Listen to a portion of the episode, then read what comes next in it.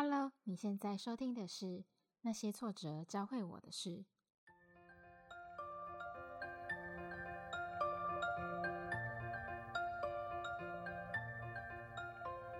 我是这个节目的主持人雷巴娜。这个频道将会分享我在生活还有工作中遇到的一些挫折，以及从这一些挫折当中得到哪些启发，或是从阅读书籍上学习到哪些可以立即改善困境的具体方式。那这节内容我会跟你分享一下，我最近为什么会想要聊聊自我肯定，以及我在找自我肯定的这个方法的过程里面，我思考了什么事情。还有看了哪些书？最后我会分享自我肯定的定义是什么，以及总结一些可以马上来练习自我肯定的方法。那我会想要聊自我肯定，主要是因为在第三集的 podcast 内容，其实跟前面两集比较起来，收听次数少蛮多的，所以这件事情让我有一点挫折。然后我就发现，就算是做自己喜欢的事情。其实还是很需要那种被肯定的感觉，然后让自己透过被肯定，让自己产生可以往前走的动力，然后也可以更相信自己要做的事情是有意义的。那我目前这个情况，我就回想到我之前看《写钢青年时间版》这本书，里面有三段话，其实还蛮符合我现在的情况。那第一个就是。如果要找到自己喜欢的生活方式，那就得要勇敢的去面对一些不确定性，勇敢的去尝试，勇敢的去走错路，然后要勇敢的去与众不同，甚至有时候可能会不被理解。再来第二个是想要有成就，就必须要去习惯困难跟挑战，习惯长时间投注心力。但是不被关注的那种感觉。第三个是想要拥有自信，就要先学会自我接纳跟尊重，学会说在自己还不够好，离自己想要的目标还有差距的时候，给自己安慰跟鼓励。那读完这三段话，其实我就体会到说，我现在最需要的就是好好的去自我肯定。可是自我肯定这件事情就很像一个口号一样，就是大家都在讲，可是到底要怎么做啊？毕竟就是从小到大的教育都没有人教过自己要怎么去自我肯定，然后学校的教育也都是用排名跟分数去定义一个人表现的好不好。出社会之后，也有公司的制度跟文化去评断一个人的产出好不好。可是回归到个人生活跟个人价值的时候，就会觉得很迷茫，到底要怎么自我肯定啊？因为已经没有任何的框架，没有任何的制度去好好的看待自己，所以我就尝试了几个我平常会用的方法，算是有一种在复习的概念。因为我平常就是有一个习惯。我会用一本我自己喜欢的手账本去写一些我以前完成过的事情，不管是大的事情或小的事情，只要是我一有想法，我就会把日期跟事件都写下来。然后，如果遇到我可能心情不好，或者是遇到什么挫折的时候，我就会拿出来看一看。这个方法，我觉得面对一些小挫折，其实还蛮有用的。因为这是一种就是自我价值肯定的一个方式，可是我觉得这一次这个方法好像有一点不太够用。后来我就用第二集我提到自我疼惜的方式，让自己跟自己产生共鸣，就是自我安慰一下，去理解说现在遇到的情况都是非常正常跟非常合理的，然后好好的放慢目前的脚步。去选择专注在当下的那个感觉，好好的去观察自己现在脑袋里面在想什么，然后做一些自己喜欢的事情，提供自己在那个当下需要的东西，也让自己可以感到比较舒缓跟安心。那不管是我看完我的手账本，或者是练习完自我疼惜的方式，这两个其实都可以让我蛮短暂的。有一些比较舒缓的感觉，但是感觉还是不太够，我还是没有动力可以继续往前。所以后来我就想说，好，那凭借着我目前的经验，我可能我找不到方法了，所以我就去书店找答案。因为我有一个我觉得还蛮特别的能力，就是我只要想着我要解决某一个问题，然后带着这样子的问题去书店里面找书，我就可以很直觉，然后很精准的去找到我想要的答案。而且会非常的符合我的需求，所以最后我就找到《找回爱与尊重的自尊课》这本书。那它是一本智商心理师出的书。那书里面有四十个给自己力量的自信心法，里面有一个章节，它就很符合我想要找的内容。它就叫做“勇敢肯定自己，并如实传达”。那这个章节里面就有教什么是自我肯定，还有要怎么去练习自我肯定。那自我肯定的定义，这本书里面是定义说，不是一直去说自己好话，然后一直说自己好棒棒之类的，而是清楚的去了解跟表达自己内心真正的想法、内心的感受或者是需求。如果我们可以就是很肯定的去表达出自己的内心状态，那也就可以去尊重别人也有他自己的想法、自己的希望、自己的感受跟需求。然后其中还包括说可以帮自己争取权益，这也是一种自我肯定的方式，或者是反驳自己觉得不对的评价，也可以去回应自己内心所想的愿望跟需求，去让周围的人知道。那这个章节里面其实有附蛮多练习题，像是他就有用造句的方式去让自己练习怎么去表达内心的想法。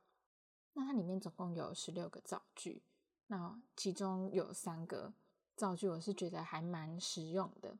第一个就是可以试着写下或者是说出来，跟自己说我喜欢什么，我不喜欢什么。我的感受是什么？我的想法是什么？我要什么？我不要什么？然后这个练习题其实我觉得还蛮有帮助的，只是我很意外，说我知道了这个练习题，可是非常抗拒去做它，因为我有一点就是不敢直接去面对自己很内心的感受跟想法。那我自己是。有一点吓到，因为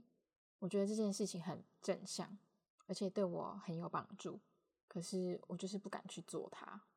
然后在我思考说这个原因到底是出在哪里的时候，我就想到我以前有画过一幅画，它是一个橄榄球员，然后全副武装，戴头盔，然后穿防撞的那种很典型的橄榄球员会穿的衣服，然后他就。守在一个房间的门口，那这个房间它的名字叫做自我价值。然后这个房间里面呢有很多的纸箱，那这个纸箱里面有装很多很多我对我自己的想法，很多我内心里面可能不太敢去看它的面相，或者是一些价值观。那这个房间里面呢，除了纸箱以外，还有一个很小很小的我。她在整理这些纸箱，然后这个小女孩她好像很忙，他一直在里面跑来跑去的，房间也还没有整理完。然后外面这一个橄榄球员，他其实非常严肃，他的任务就是把任何人对我的肯定跟赞美全部都挡下来，不让这些肯定进到这个房间里面，而且还包括我对我自己的肯定。因为这个橄榄球员，他内心深处其实很害怕。如果认同了这些赞美跟肯定，然后直接的去表达自己内心真正的想法，去承认所有自己很脆弱的那一面，那会不会自己就不被喜欢了，自己就不被爱了？好像就是担心，如果接受这些肯定，会不会自己就不努力了？好像被爱这件事情。一直都是要通过努力才可以得到一样，而且其实这个橄榄球员就是我自己。总之，回想完我之前画的这个画，理解完我自己内心其实在抗拒什么，然后也好好的把情绪抒发完，我就理解到，对我现在就是有点在拖延做这个练习题。所以，经过我上一集提到，拖延其实就来自我们潜意识里面，内心跟我们自己有一个非常敏锐的连接。它可以让我知道，说那代表我内心有一些话想要表达给自己听，所以我又找了一本跟探索内心有关的心理学的书，看能不能让我可以开始去练习自我肯定。那这一本书它叫萨提尔的自我觉察练习，它是一个资深的智商心理师写的书。那我觉得这本书它很特别。因为它可以透过一些提问，让自己去找到自己的惯性模式，然后从这一些惯性的行为模式里面，更深层的去解读，说自己内在的盲点是什么，最后再用一些思维模式去帮你转化现在的行为惯性。然后我用这本书的练习，我就慢慢的分析出，我其实在面对压力的时候，通常都会出现一个。我自己都没有意识到的行为模式。接着我在那个当下应该要用什么样子的方式去应对它？例如说，我自己碰到压力特别大的问题，其实直觉的反应就是会想要逃避，就像我在逃避做自我肯定这个练习一样。然后觉得只要躲过一时，这个问题它就会自己消失了。只是通常越拖延越逃避，那这个问题就会越来越严重。那书里面提到这个行为模式需要改变的其实是心态。首先就是要告诉自己一个心理暗示，就是说我要做，而且我能够掌握自己的命运。接着开始从设定一些比较小的目标，慢慢的去培养心态跟解决问题的能力，慢慢一步一步去克服那一些想要逃避跟拖延的问题。所以面对自我肯定这个练习题，我就试着去把它拆成三个步骤。看能不能去把它完成。那第一个就是我先去写完《找回爱与尊重的自尊课》这本书，它里面自我肯定这个章节的读书笔记，然后再来试着写下我这一集想要讲的内容，最后再去尝试这本书提供的那一些练习题。那最后我就顺利的把自我肯定的练习还有这一节内容都把它完成。那我想额外补充两个可以提高自尊的练习题给你。第一个就是可以用自己不会觉得勉强跟负担的频率，试着去每天给自己三个喜欢或者是欣赏自己的回馈，可以说出来或是写下来。写下说我今天喜欢自己什么地方，或是欣赏自己什么地方。那如果可以的话，写在一个你可以随时拿出来复习、随时拿出来看的地方。只要遇到挫折或者是心情不好的时候，就把它拿出来看一看。透过这样子每天自我肯定跟正面欣赏的方式，不管是对自己说，还是记录下来，都可以不断的去累积对自己的正向感受。那我觉得这个方法很棒的是，我特别会责怪自己哦，我这件事情怎么没有做好。我怎么犯错了？在我非常否定自己的时候，我就可以试着去想说，其实我愿意去面对这个问题，已经很好了，已经很勇敢了。然后跟自己说，我很欣赏自己，今天就算是遇到这么样子非常困难的情况，但是我都试着去面对它了。就算最后我没有解决，但心里会有一个很深的感触，就是。自己虽然不完美，可是却可以在这些不完美当中去喜欢自己，去欣赏自己。其实是一点点，都可以给自己内在蛮大的一个力量。那另外一个提高自尊的练习，就是当如果有人告诉你说他对一件事情的看法跟评论，你可以试着去理解他这个观点背后的原因跟脉络，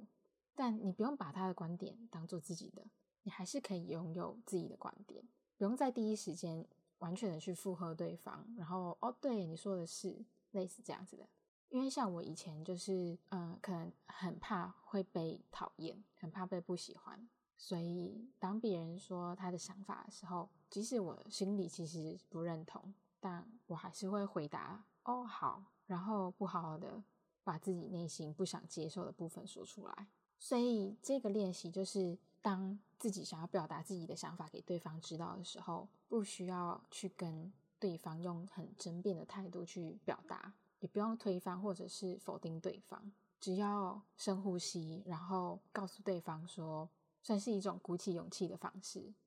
然后跟对方说：“我了解你的想法，也理解你的感受是什么。那我听完跟思考完的想法跟感受是什么？”试着在这个过程当中，确保彼此的想法都是重要的，彼此都是拥有彼此的个体性，谁都没有被无视。每个人的声音都是非常重要的，每个人都是在拥有跟表达自己想法跟感受的权利底下，真正去交流。那我想说，其实自我肯定这件事情，